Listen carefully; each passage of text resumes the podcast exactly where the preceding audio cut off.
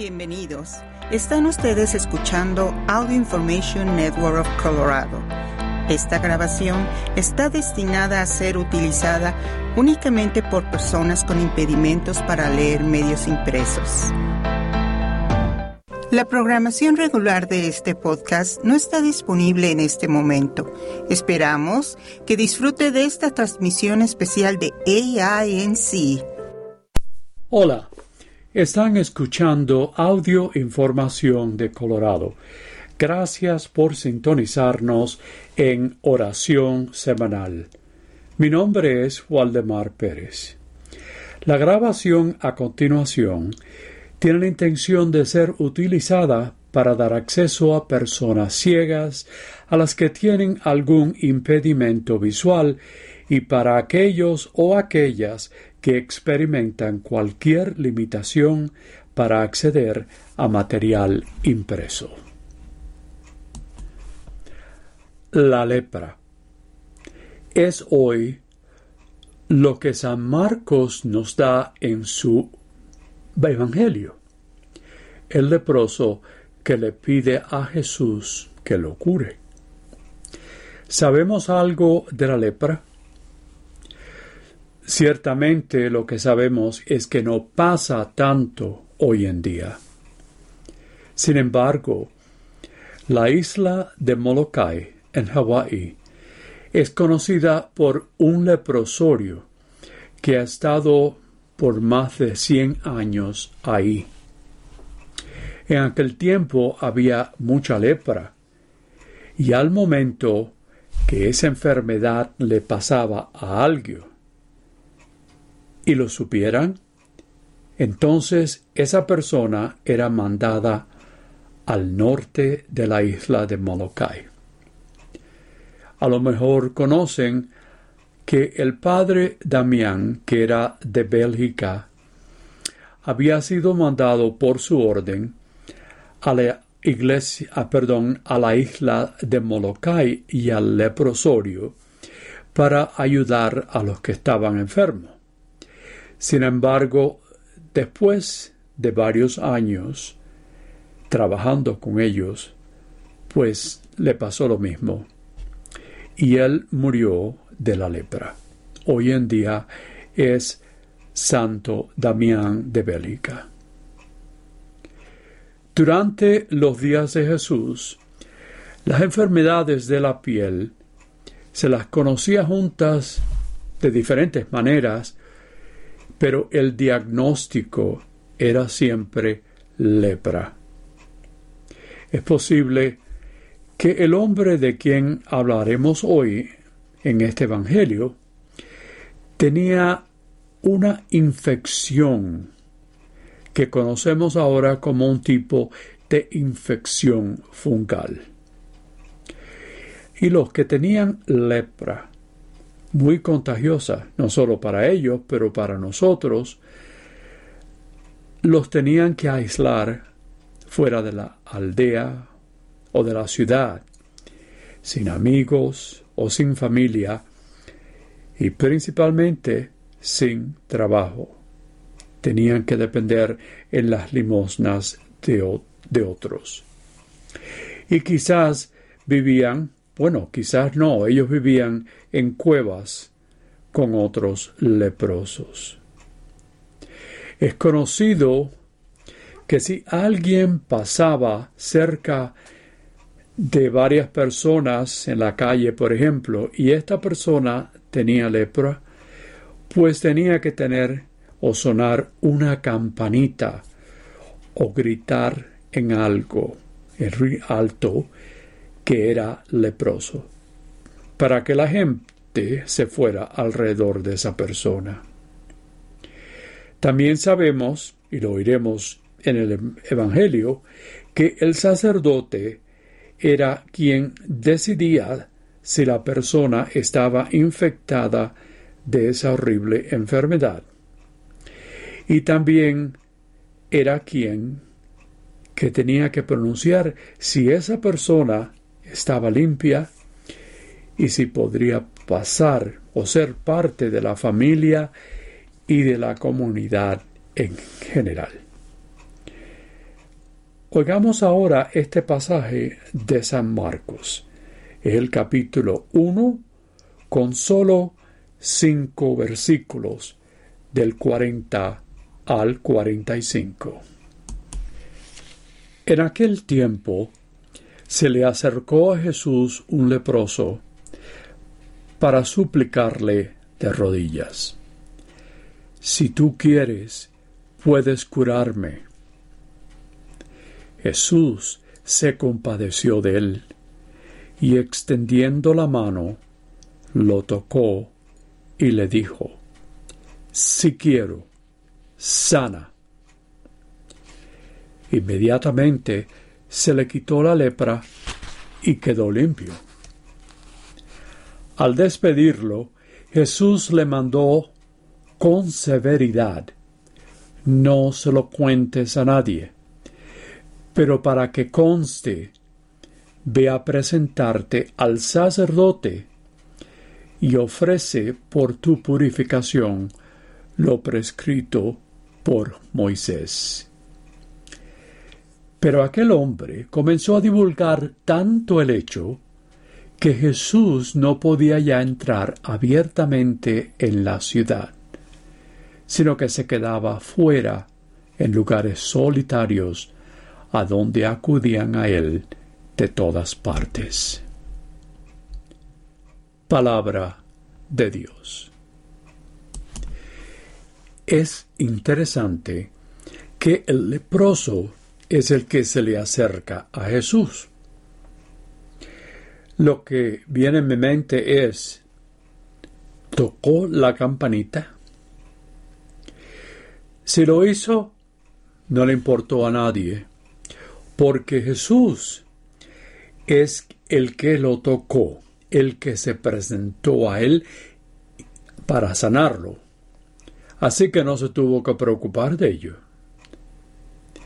Cuando leemos San Marcos, especialmente, no solo sana a mucha gente, pero en este caso de un leproso, quizás había muchos de la misma condición. Y Jesús sabía que era cosa que lo disturbaba.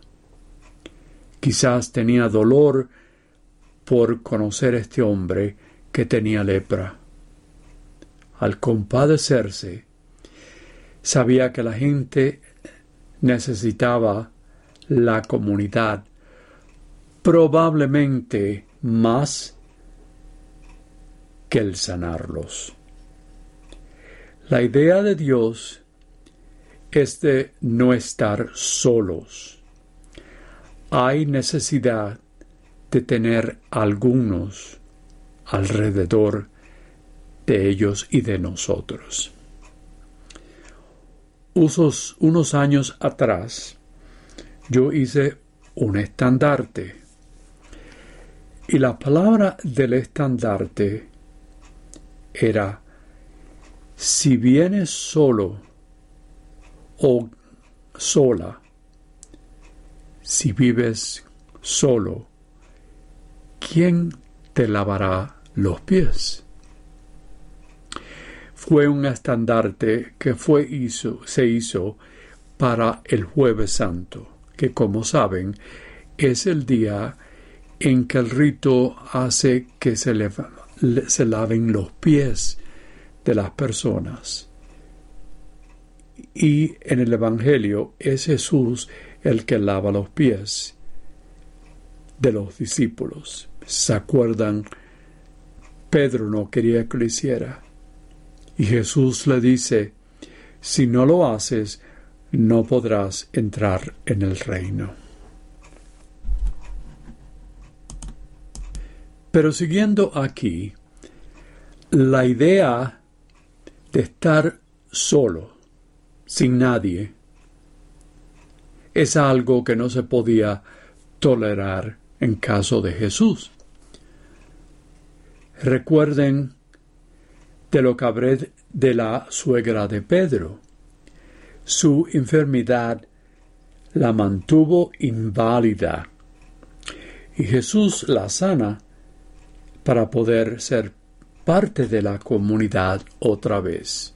Ella inmediatamente, al igual que el leproso, se sanó. Quizás Jesús simplemente solo curaba a muchos, pero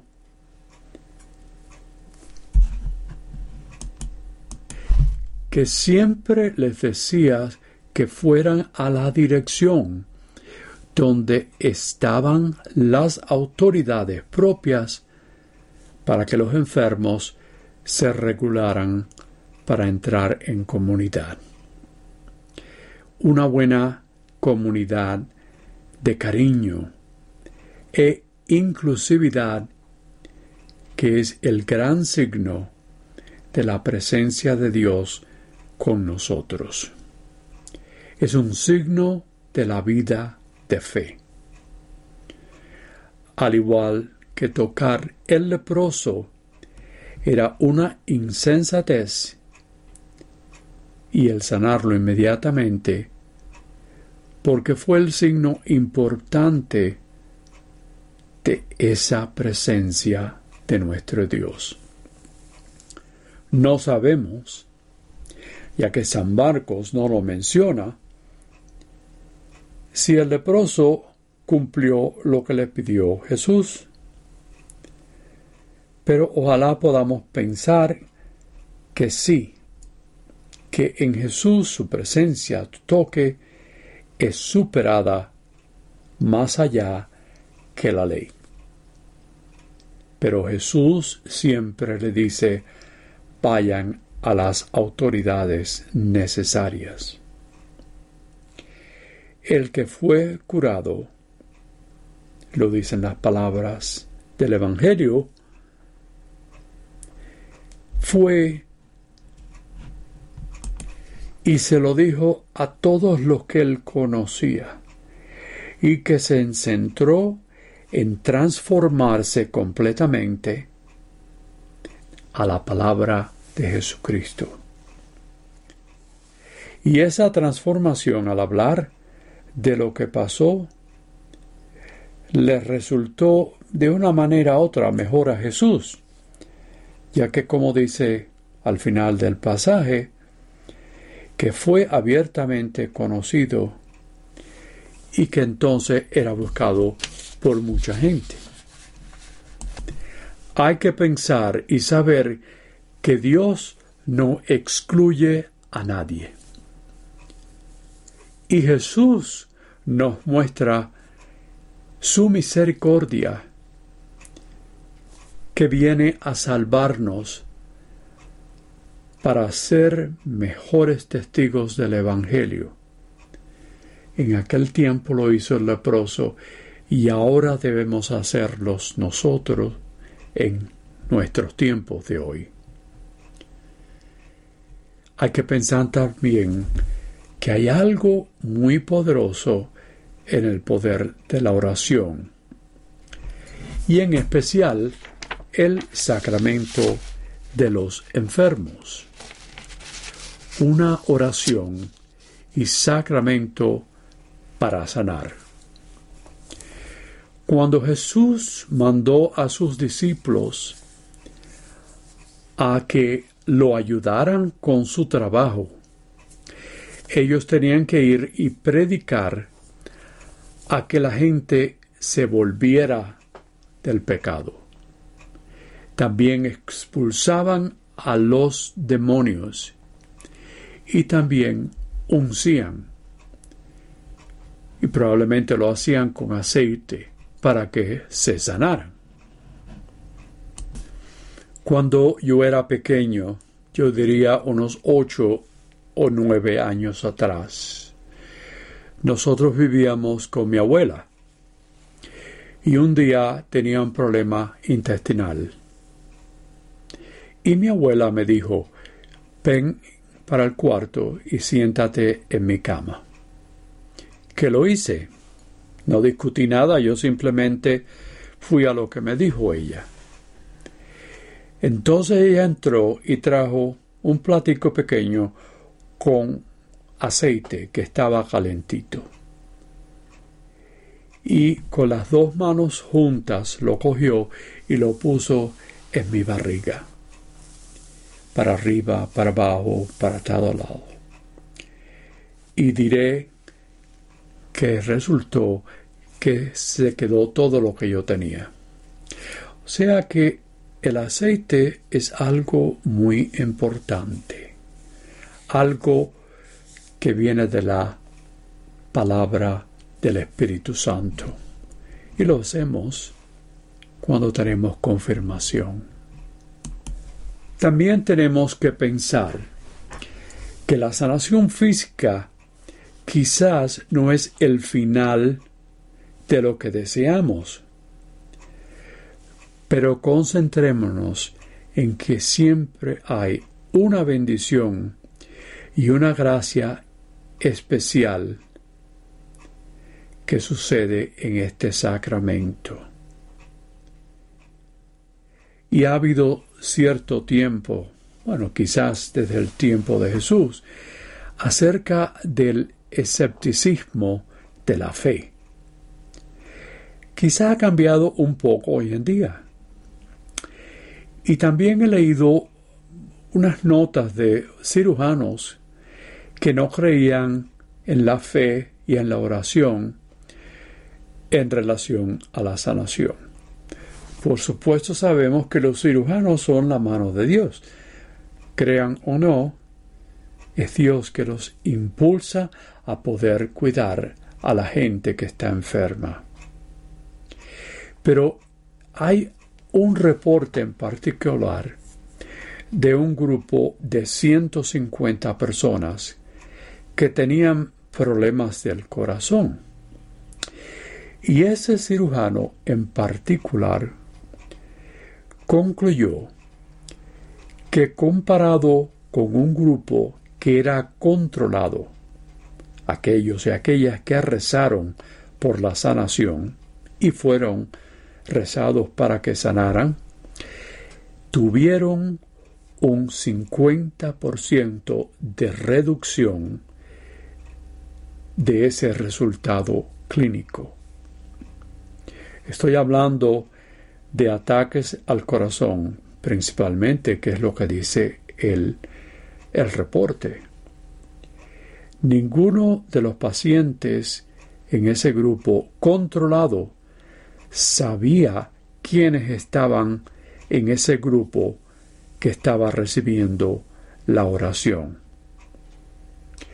O sea que aunque creamos que tenemos fe, podemos decir que hay un método científico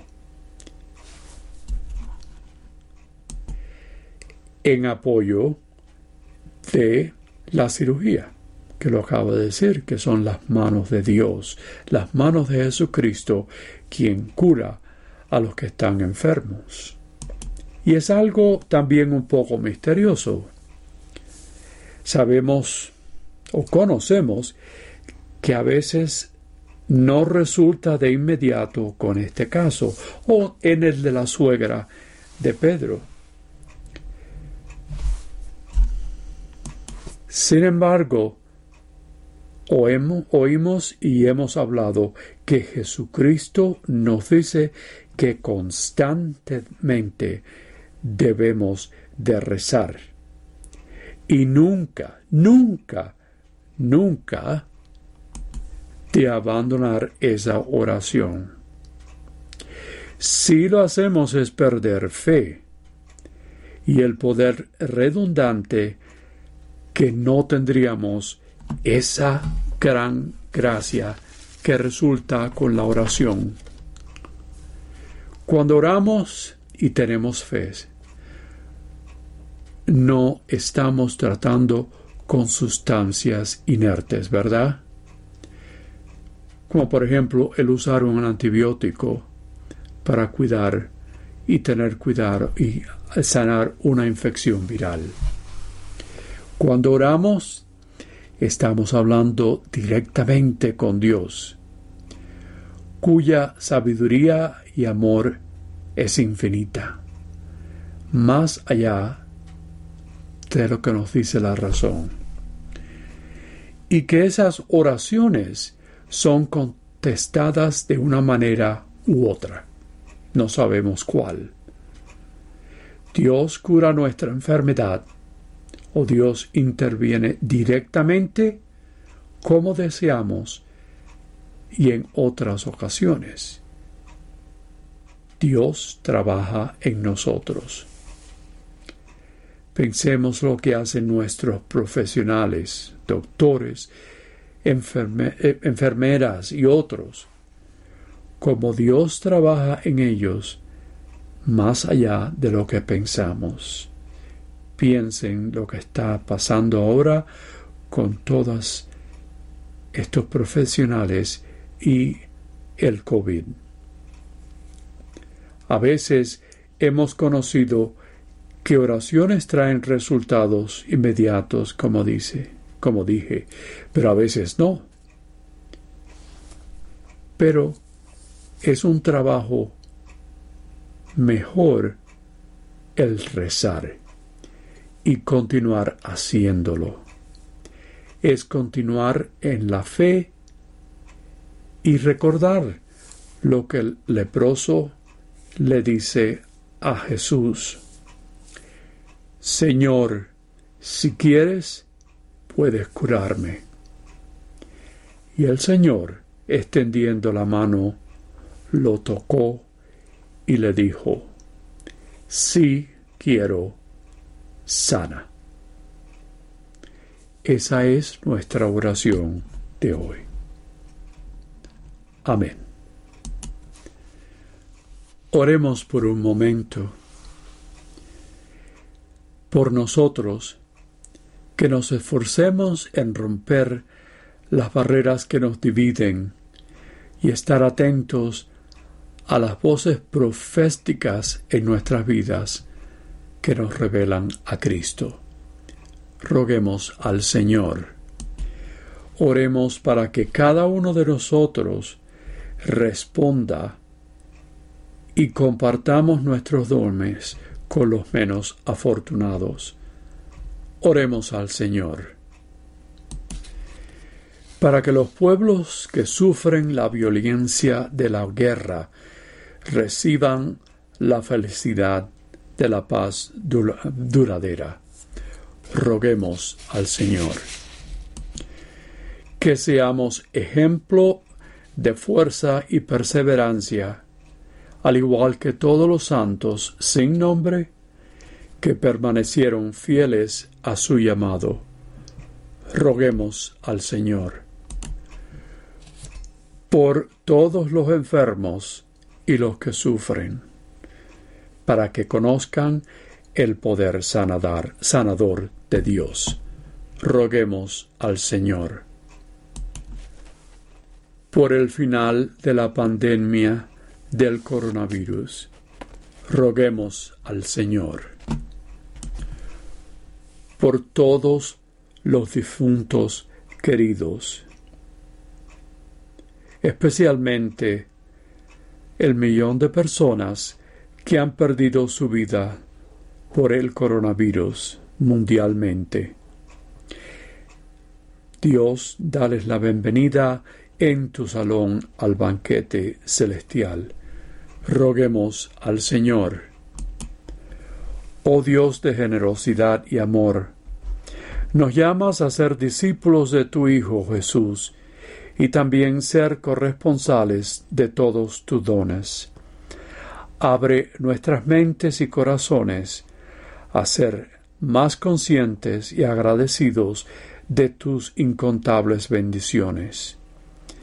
Transfórmanos por el poder de tu Espíritu a una vida de corresponsabilidad, llevada por una oración llena de fe, de servicio al prójimo y de compartir con generosidad.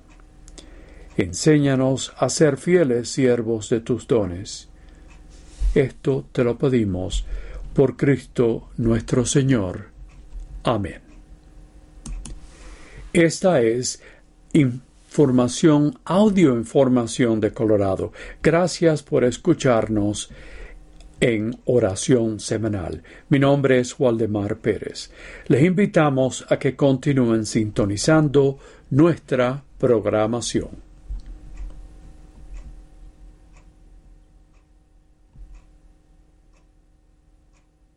Si ha disfrutado de este programa, por favor suscríbase a nuestro servicio gratuito en nuestra página web www.aincolorado.org o llamando al 303-786-7777.